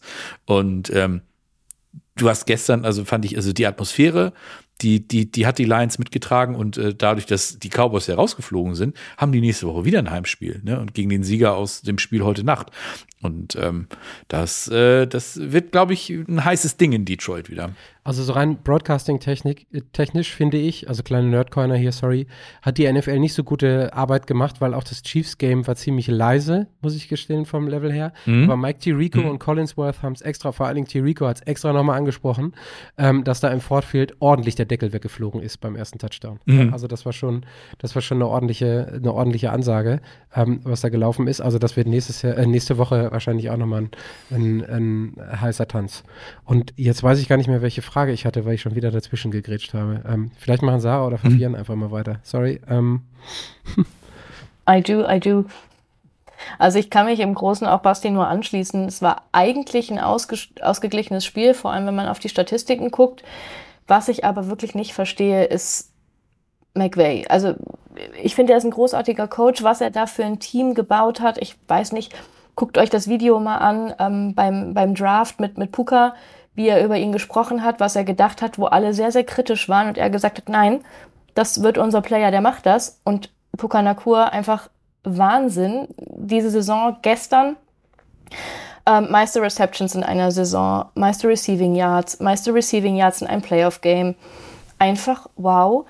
Und dann kommt leider der McVay um die Ecke, den ich so schätze und der anscheinend seine eigenen Offense in der zweiten Halbzeit plötzlich nicht mehr vertraut hat. Ja, man, man spielt eigentlich vorher zweimal den vierten Versuch aus, wo es nicht erforderlich gewesen wäre, ja, wo man aber mutig war und gesagt hat, wir gehen das und man ist irgendwie erfolgreich. Und wenn man es dann aber wirklich braucht, dann kneift man und dann geht man mit Field Goals vom Feld. Und ja, über diesen Ausverkauf von, von, von Timeouts, über Clock Management brauchen wir gar nicht sprechen. Es man hat sich das Spiel gestern selber verloren. Es ist dumm verloren geworden. Dumm verloren, ja, egal. Dumm verloren worden. Äh, der Sieg, dumm verloren worden. Okay, danke.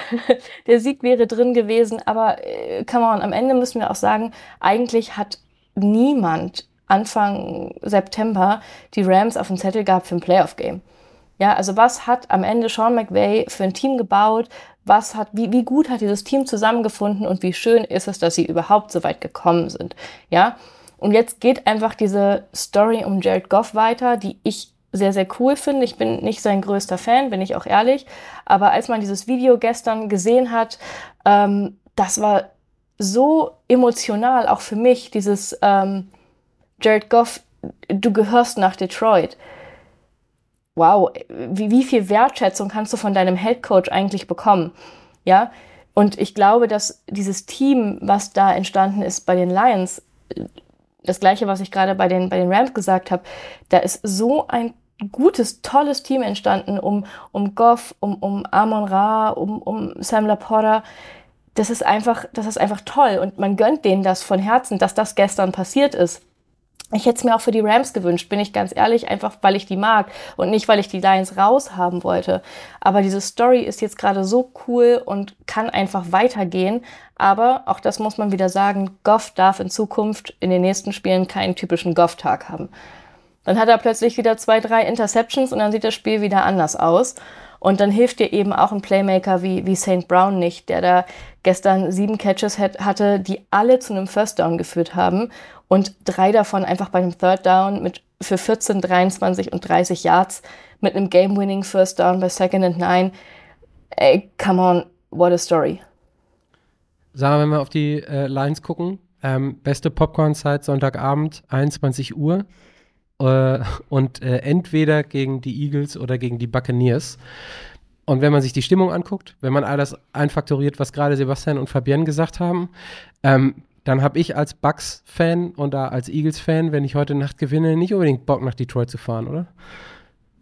Auf keinen Fall. Also ich glaube, generell die ganze Stadt, die ganze Gegend hat Bock, dieses, dieses Team da anzufeuern und am Ende auch den Super Bowl zu gewinnen. Ich meine, so ein bisschen aus College-Football-Perspektive, Michigan hat es vorgemacht.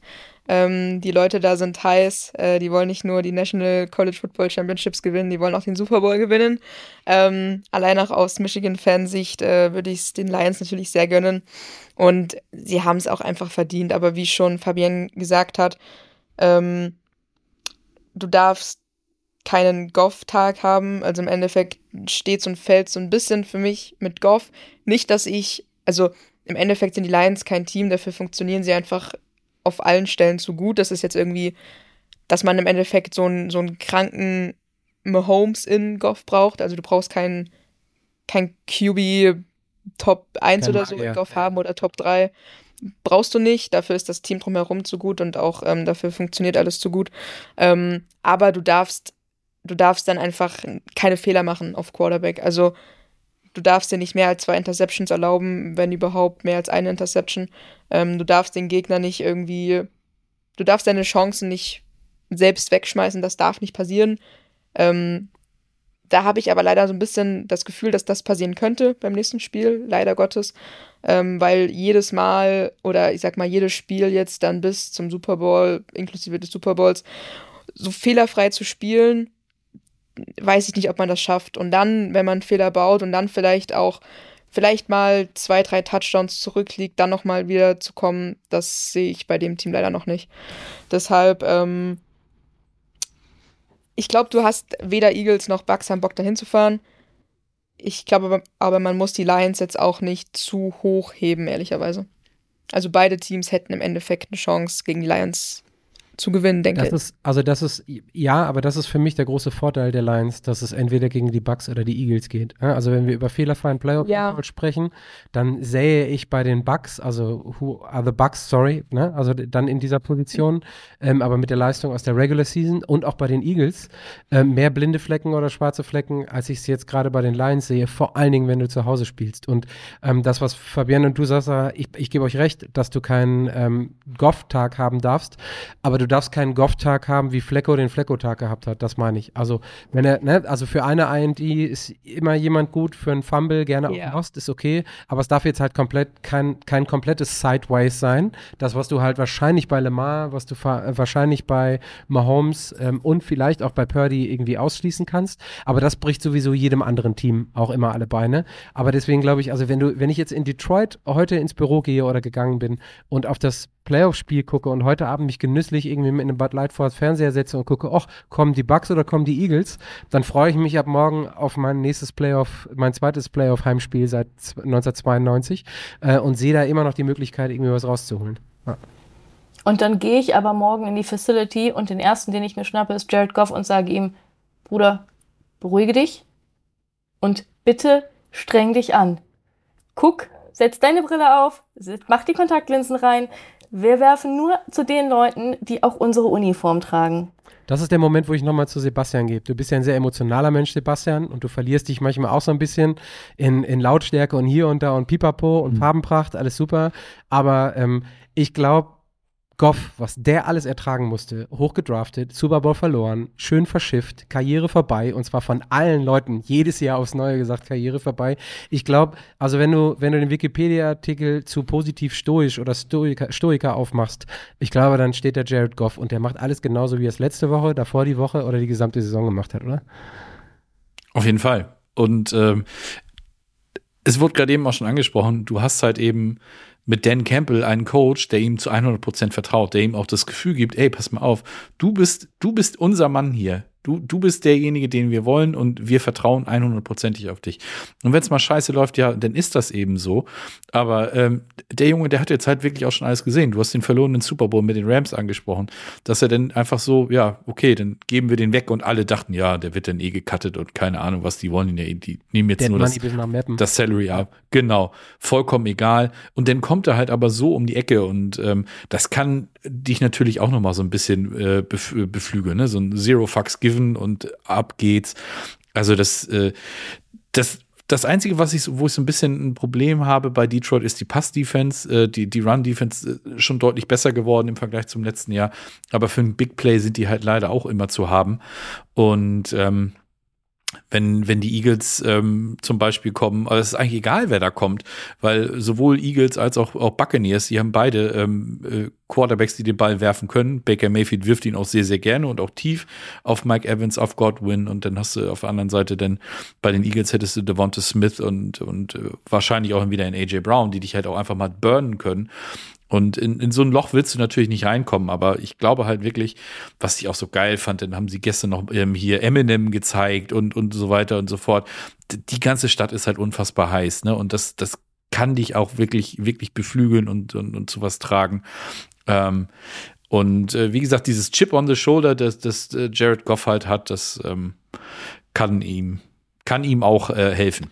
Ähm, bevor wir jetzt nochmal in zwei kurze Previews zu heute Abend und unseren Einschätzungen gehen, können wir eigentlich auch den König der Woche jetzt einmal revealen, wo wir schon die ganze Zeit über ihn sprechen. sprechen. Das ist nämlich ähm, Jared Goff. Also herzlichen Glückwunsch. Und in dem Zuge, Sarah hat mich schon ungefähr vor 35 Minuten via WhatsApp daran erinnert.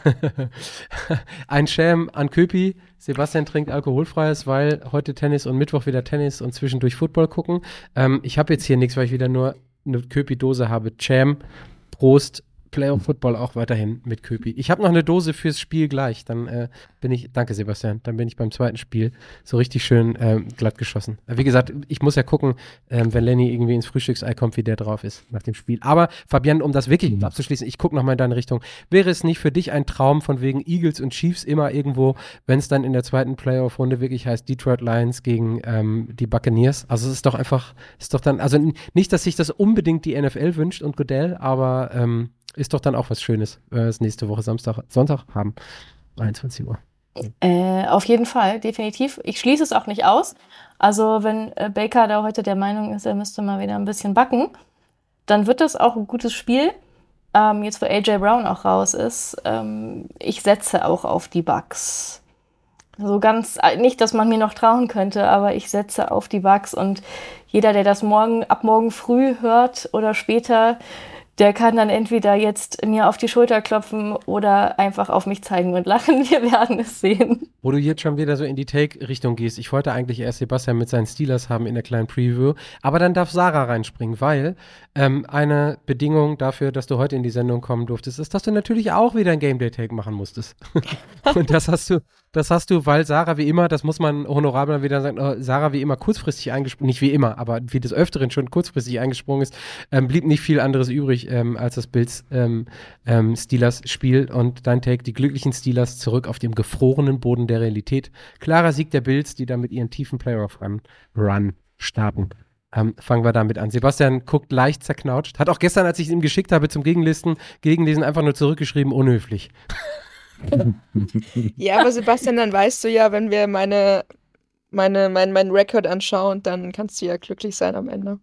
Ja, stimmt. Ja, vielleicht. Toll, Sarah. Toll. Da baue ich drauf. Vielleicht, ähm, vielleicht sind das mal neue Shirts, was müssen wir im Hintergrund haben. Irgendwas mit Jinx It, Take Jinx It, irgendwie so Footballerei-Klamotten, ja. irgendwie, irgendwie sowas. Nee, Sarah, was denkst du denn? Ähm, also ja, das ist dein Take, die, ähm, was läuft denn da heute Abend ab zwischen den Bills und den Steelers? Boah, das ist. Für mich wird es, glaube ich, ein ziemliches Offensivduell, ehrlicherweise. Ich erwarte sowohl von den Bills als auch von den ähm, Steelers schon einige Offensiv-Action. Ich glaube aber am Ende werden die Bills einfach auf beiden Seiten dominanter sein und da einfach das solide, glaube ich, runterspielen mit ihrer Erfahrung, die sie auch in den Playoffs haben. Und da wird, glaube ich, zumindest gar nicht großartig was anbrennen und vielleicht sogar ein bisschen langweilig ähm, schon nach dem zweiten Quarter, beziehungsweise dann in der zweiten Hälfte, die Entscheidung haben für die Bills. Sebastian Konter oder? Nö, nö. Also ich, äh, da, das war ganz ehrlich, die, die, Vor, die Vorzeichen sind, sind einfach klar. Und ich habe zuerst äh, tatsächlich aufgrund des Wetters eher mit so einem sehr rush-lastigen Spiel gerechnet. Das kann ich mir auch immer noch vorstellen, aber wenn man Bilder aus äh, Buffalo sieht, dann sieht das gar nicht mehr so furchtbar schlimm aus. Auf den Tribünen sicherlich noch ein bisschen, aber das Feld ist frei. Und ähm, von daher könnte ich mir denn durchaus vorstellen, dass auch, ähm, dass sowohl Josh Allen als auch Mason Rudolph ähm, auch ihr Heil äh, durch die Luft suchen werden. Aber man muss sich im Endeffekt halt auch nichts vormachen. Ne? Du, äh, du kommst als Seventh Seed äh, nach, nach Buffalo. Das äh, die, Voraus, die Vorauszeichen sind klar und ähm, ich gehe da auch, äh, wenn, auch wenn mein Fanherz sich da natürlich gegen sträubt, ich gehe da äh, definitiv auch mit den, mit den Buffalo Bills und ähm, also Wetter von wegen, also es sind zumindest zwei der Teams in der NFL, die mehr, ein bisschen mit Wetter umgehen können, die Bills noch mehr als die hm, Steelers. Hm, das auf jeden Fall. Aber ist jetzt, ist jetzt keine sonnige Gurkentruppe, die aus Florida einfliegt, ne?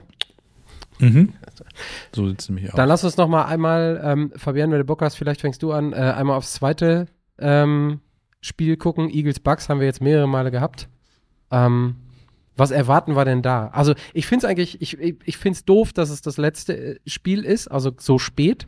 Und dass ich dann auch noch ein Frühstücksei drüber mache, weil so, also von den, von den Matchups wäre das jetzt nicht irgendwie mein Highlife in Tütenspiel gewesen.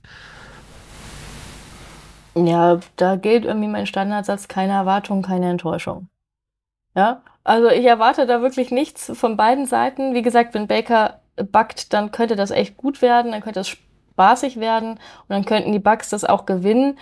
Ähm, wenn die Eagles das verlieren, dann finde ich es eigentlich viel spannender, was im Nachgang passiert, sage ich ganz ehrlich. Also zum einen mit der Eagles Bubble, aber viel mehr mit Nick Sirianni. Und das ist eigentlich, und alleine deswegen möchte ich, es tut mir leid, allein deswegen hätte ich Bock, dass die Bucks gewinnen, weil ich will sehen, was da hinterher los ist. Ich will das Popcorn und ich habe Bock, mich da in die Ecke zu setzen und mir jetzt mit dem Kopf zu schütteln und mir zu denken, eure Probleme hätte ich gern. Heute Morgen, also denn morgen früh äh, Popcorn zum Frühstück, ja? Frühstücksei hören, Lenny lauschen und Popcorn zum Frühstück. Es könnte alles schlimmer sein. Wir essen Pizza zum Frühstück, dann können wir auch Popcorn zum Frühstück essen. Facts. Sebastian? Bucks hm? oder Eagles? Einfach nur Win-Lose? So, nach den letzten Wochen muss ich da auch mit den Bucks gehen. Ne? Spielen zu Hause. Ähm, wie gesagt, äh, die Eagles, das, da läuft alles unrund im Moment gefühlt und ähm, das ist dann natürlich, äh, dann musst du auswärts ran. Das, äh, ohne AJ Brown, das sind so Faktoren, das, ähm, ja, da muss ich denn doch äh, mit, den, mit den Buccaneers gehen, auf jeden Fall. Sarah?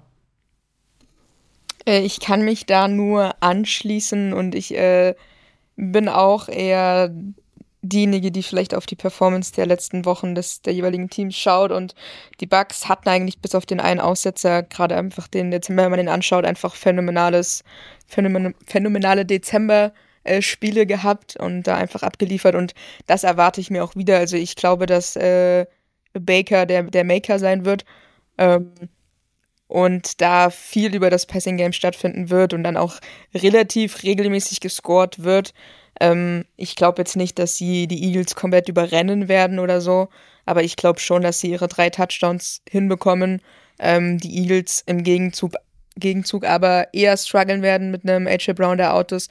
Ähm, ich sehe da eher so einen Dolphins-Chiefs-Game wieder auf uns zukommen, nur dass ähm, quasi die, die, die Bugs, ähm, die Chiefs sind in dem Fall, ähm, und da regelmäßig Punkte aufs Board bringen und die Eagles eben nicht. Das Ende vom Lied wird sein, dass ich morgen früh um 5.17 Uhr Lenny anrufe, der 0,95 Promille hat und sich freut, dass die Eagles weitergekommen sind. Herzlichen Glückwunsch an mich. So, wir machen jetzt hier einen Deckel drauf, denn äh, dadurch, dass wir, das sage ich dann jetzt nochmal, mit dem Video Probleme hatten, fehlt in unserer Podcast-Aufzeichnungssoftware hier schön die Zeit, die bei mir mit durchläuft. Das heißt, wir sind, glaube ich, äh, ferner liefen von allem. Ähm, schön, dass ihr alle mit dabei wart heute.